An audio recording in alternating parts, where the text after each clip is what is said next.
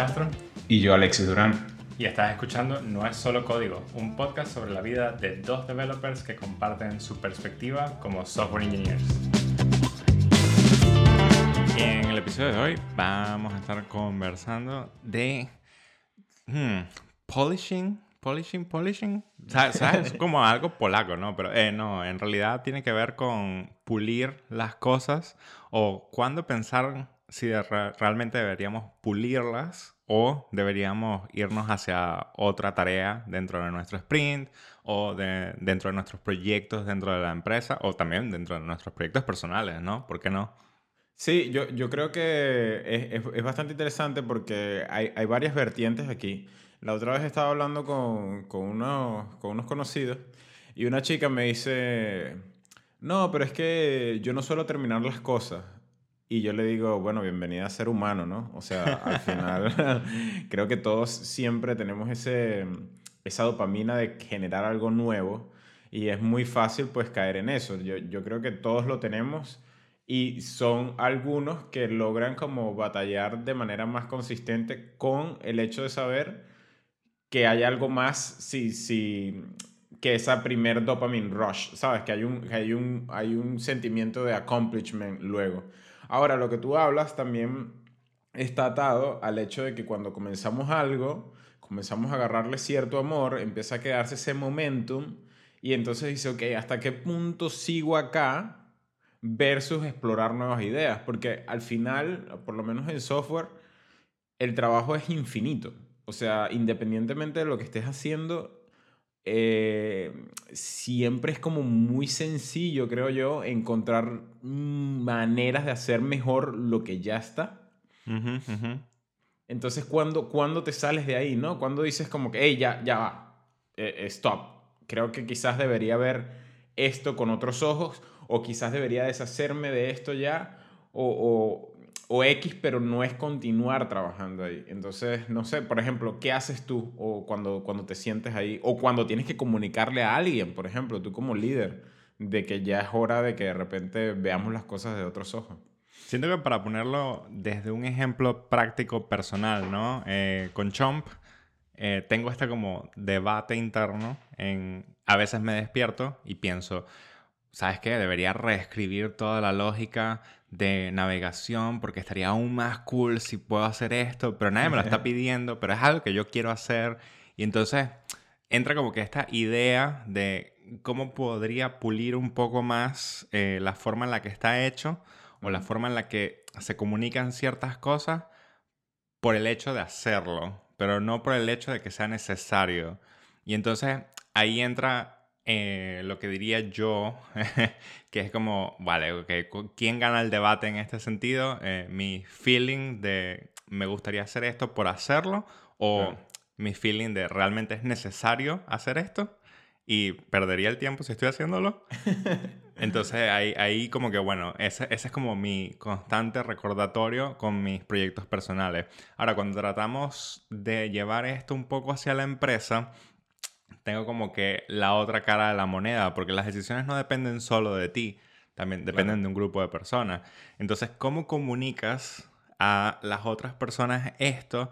Es quizás lo primordial, ¿no? Y para llevarlo también a otro ejemplo práctico, pues tenemos una cierta interfaz que hemos cambiado por lo menos unas dos, tres veces desde el inicio del 2021 hasta ahora. ¿Vale? Ok. Entonces, imagínate que esta interfaz también es parte primordial del software. Ok. Es debatible porque la primera vez que lo cambiamos realmente optimizamos muchas cosas. No solo fue optimizar partes del código, sino fue optimizar el diseño para que se viera más legible para las personas que lo están utilizando, con información que realmente tenía más importancia en el momento, etc. Pero luego llegamos al segundo, como que polishing, o la segunda pulida. Y fue, bueno, vamos a cambiar los colores, vamos a cambiar un poco acá, vamos a hacer un poquito más de espacio. Fue más estético, ¿no? Mm. Pero luego llegamos a la tercera y fue como, bueno, y si cambiamos totalmente cómo se ve y la información que tenemos. Y ahí es cuando llegamos al punto de debate, porque, porque estamos cambiando esto, porque estamos poco, estamos no infelices, pues infelices no es la palabra, ¿no? Pero no estamos satisfechos con cómo se ve porque nuestro ego nos está diciendo que no se ve lo suficientemente bonito o lo estamos cambiando porque realmente necesitamos que se vea diferente por las necesidades del negocio. Y ahí fue cuando entramos en la comunicación de, vale, no deberíamos cambiar esto porque lo estamos haciendo simplemente por el hecho de hacerlo, no por el hecho de vamos a mejorar el negocio. Claro, ese debate duró un par de semanas, ¿eh?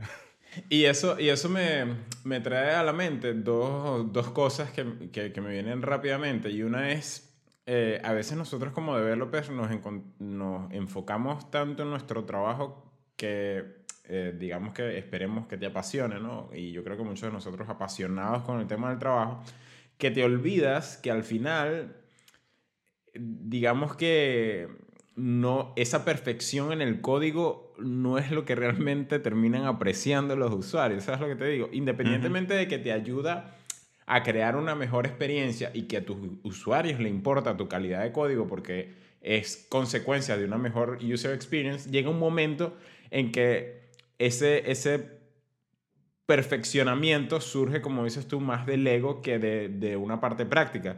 Yo hace mm, hace un par de semanas, eh, entre todas las cosas que estamos haciendo dentro de Sol, que es la empresa donde estoy trabajando, la startup donde estoy trabajando, eh, hice un, un, spinner, una especie como de loading state dentro de uno de los features que tenemos. Y es chistoso porque si tú comparas eso, esa animación, ¿no? Versus las otras cosas que estoy tacleando, la animación no es nada. O sea, es que no representa ningún tipo Cuatro líneas de código. Y, y, no, y no representa ningún tipo de challenge cognitivo, ¿sabes? Más que todo como un research para ver algunos patrones y prácticamente copiar y pegar y combinar un par de cosas. X, o sea, nada del otro mundo.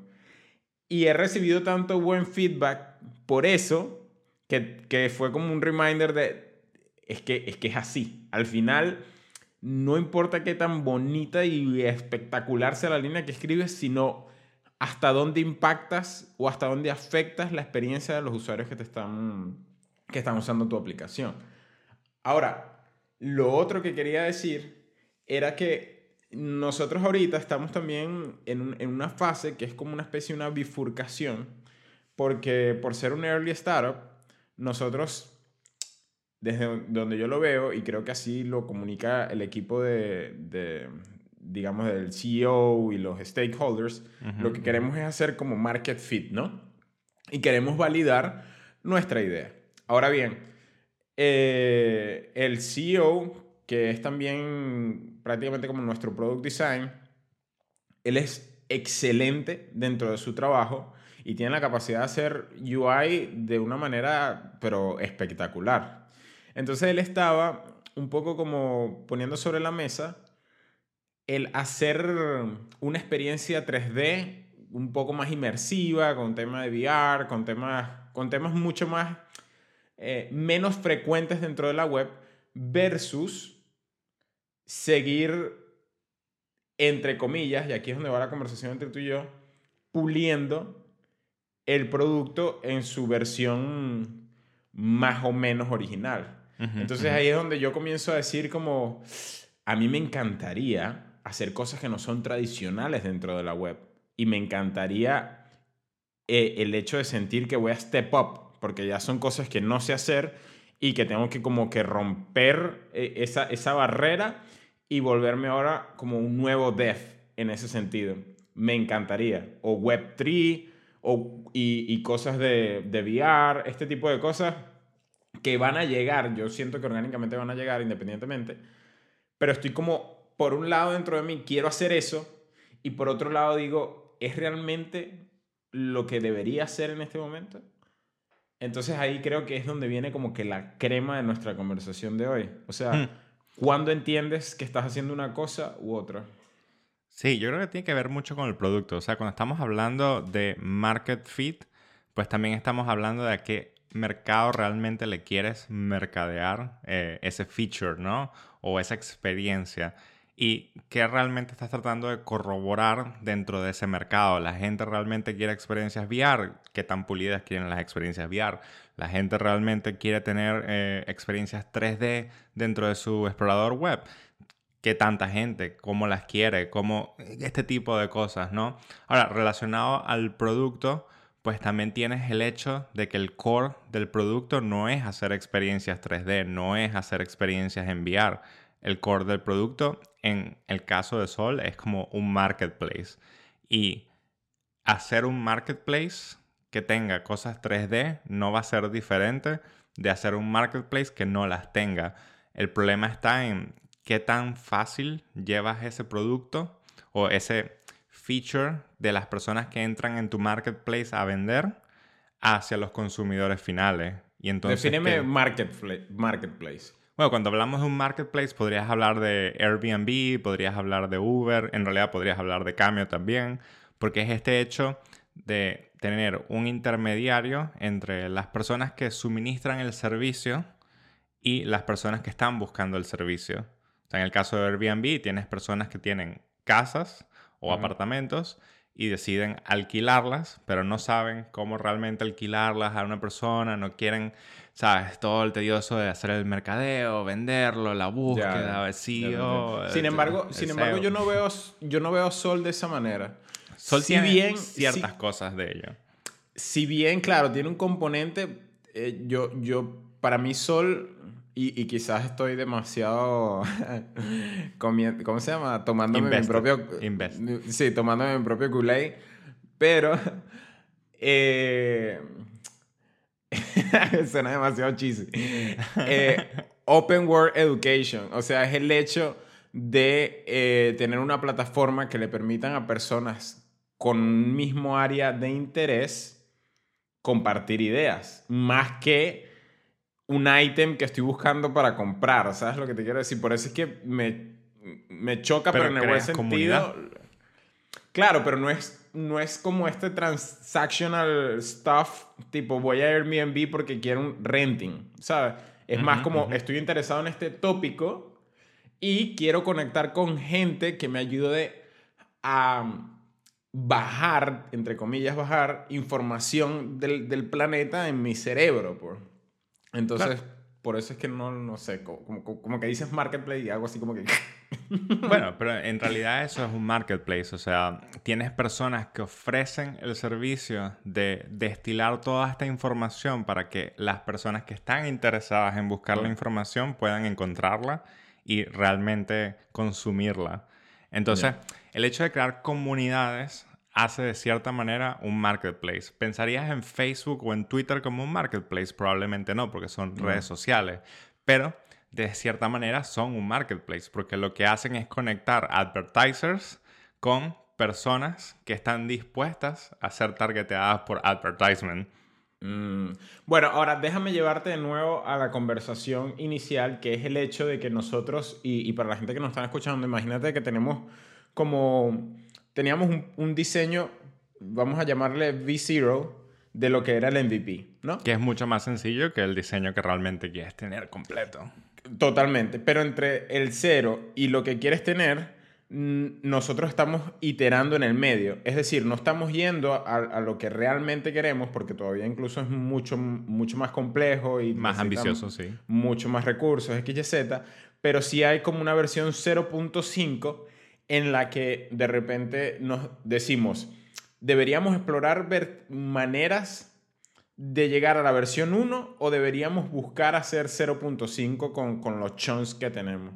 Entonces, ¿cómo articulas tú la estrategia desde el lado de tecnología? ¿Cómo si alguien que te llega con una startup, sea cual sea, te dice, mira, más o menos este es el problema que yo tengo, eh, para mí el hecho de hacer digamos, vamos a llamarle web no tradicional, también me, me potencia el lado de investment, ¿verdad? Porque los investors van a estar más interesados, y eso de alguna manera afecta tu posibilidad de hacer market fit, porque vas a tener más recursos. Entonces, ¿cuáles son como las recomendaciones o el mental thought que, que responderías o qué, qué preguntas también harías? Sí, para mí son las necesidades del negocio primero, en este sentido, y es el hecho de que cuando tienes una startup en, eh, early stages, pues lo primero que intentas hacer es conseguir investors. Y entonces necesitas esos features un poco más llamativos que realmente tengan la atención de esos investors y la, y la traigan hacia la startup para tú realmente poder expandirte en los features que no son tan llamativos, pero que realmente sabes que son los que van a tener impacto. Mm. Entonces, para mí, sí, yo diría que progresar un poco hacia estos features del 0.5 tiene más sentido que quedarte puliéndolos del feature 0 para que tengas la mejor experiencia en el 0. O sea, hay, hay un punto en el que Obviamente pulir no quiere decir que la experiencia estaba rota y hay que hacerlo mejor. Pulir es, podemos hacer que una experiencia que funciona y está bien pueda ser un poco mejor. Y ahí es donde está como que la, diferencia pequeña, ¿eh? Yo, yo lo que veo, lo que pasa es que no sé si lo articulo bien, porque tu respuesta no, no sé cómo traducirla a mi situación eh, con Sol. Pero lo que yo veo es que a mí me dieron un conjunto de diseños y de esos diseños habían, vamos a suponer, tres verticales, tres features. Entonces, lo que sucedió es que hemos implementado esas tres verticales, pero que aún no las hemos conectado completamente. No hemos hecho como una experiencia homogénea dentro de la aplicación todavía. Entonces, el hecho de que tú me digas, vamos a explorar web no tradicional, digo, me, acabo de inventar esa, esa terminología, en vez de, de iterar y de conectar las tres verticales, a mí me hace un poco de ruido. ¿Por qué? Porque creo que independientemente no se trata como de polishing completamente, sino más bien que cuando ya estas features progresaron, comenzó a haber como un understanding de los recursos que tienes como startups, de los defectos que hay dentro del diseño preliminar, digamos, con lo que se comenzó. Y entonces es como que se me hace un poco sin sentido hacer el pivoting o hacer el explore afuera cuando tienes algo que todavía no está completo, algo que empezaste a crear y que de alguna manera está tomando un poquito de forma apenas está empezando a tomar forma como para descartarlo ya. ¿Sabes lo que te quiero decir? Claro, pero no estarías descartándolo. O sea, cuando... Y es, es el hecho de early startup. O sea, tu target no es solo hacer market fit, es hacer el market fit para que los investors vean que hay un market fit. Entonces necesitas eh, eh, como que diría, hacer targeting de las herramientas que los investors están buscando. Y en este momento, bueno, están buscando ese tipo de terminologías de web no tradicionales para este tipo de empresas. Entonces, tampoco cae mal si realmente hay un cierto market fit dentro de la empresa y el concepto original de estas otras tecnologías. Eso puede ir de la mano. También está el hecho de que cuando tú haces el pitch a estos venture capitals o investors, etcétera, pues tú no estás haciendo el pitch solamente diciendo, bueno, mira, somos una startup de web no tradicional. No, tú estás diciendo, este es nuestro core, estos son nuestros valores, esta es la forma en la que vamos a estar haciendo las cosas y vamos a estar complementándolo con estos otros elementos. Entonces, esos otros elementos son llamativos, son tu forma de como pintar tu vehículo deportivo con, ¿sabes? Llamas, rayas, etcétera. Y dices, mira, ahora soy más cool. Eh, pero sigue siendo un vehículo deportivo. No cambia nada. Pero, pero entonces, o sea que en general tú dirías que si el hecho de explorar este web tradicional, esta web no tradicional, em, de alguna manera alentiza o o no nos permite integrar las cosas que tenemos ahorita, no importa porque hacer esa, ese pivoting es más beneficioso para, para el negocio. Exacto, te trae nuevos recursos eh, que te ayudarían a complementar el core eh, a la larga. Bueno, no a la larga, pero el corto plazo. Lo que pasa es que a la larga, si lo ves en términos de startups, ¿no? Un año. Sí, claro. Eh, yo creo que eso también está bastante, bastante mm, importante, ahorita que lo acabas de decir, lo de a la larga. Porque con respecto a este concepto, y lamento si la gente de repente que nos está escuchando se pierde dentro de la situación, pero digamos que yo veo este, mm, esta integración de las cosas que hemos hecho como algo que se puede conseguir si alocamos todos nuestros recursos en eso en menos de un mes. Entonces, para mí, se siente como que, ¿por qué no hacer eso?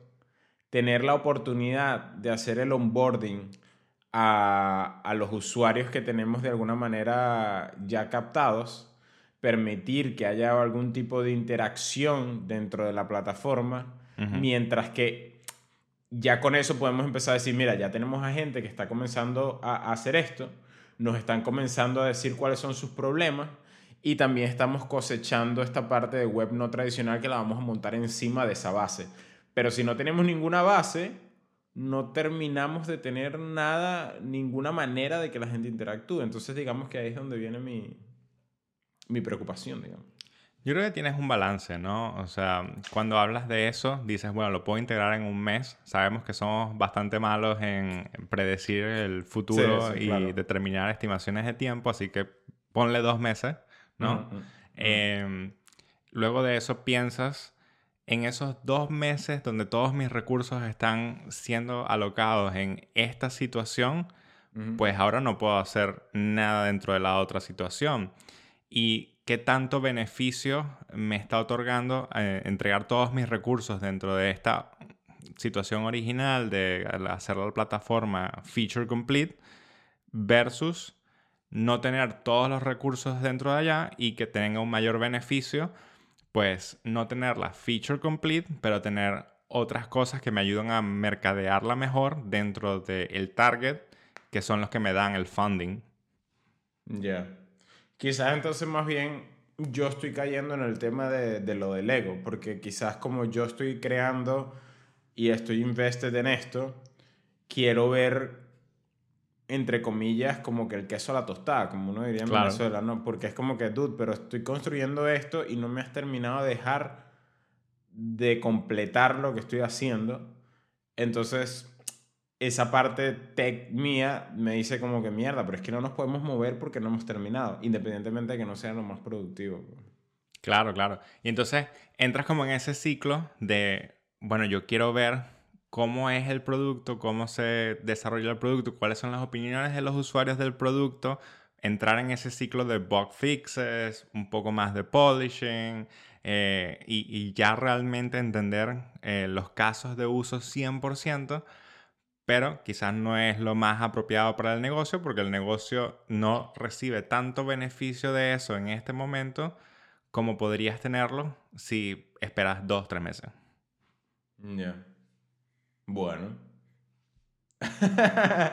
en fin, este, la verdad que esto mm, de alguna manera siempre esperamos que resuene con, con alguno de ustedes y, y, es que nosotros cada semana eh, en este tipo de cosas hacemos estas introspecciones y estas conversaciones que a cada uno de, de nosotros nos sirve, ¿no? En, nuestras semanas de trabajo y en nuestro día a día, este, de entender cada, cada una de las cosas que vivimos. Sí, en este, en este sentido diría que lo que hoy hicimos fue entender un poco cómo manejar el valor personal que nosotros estamos entregando al negocio con el valor que el negocio realmente necesita de nosotros.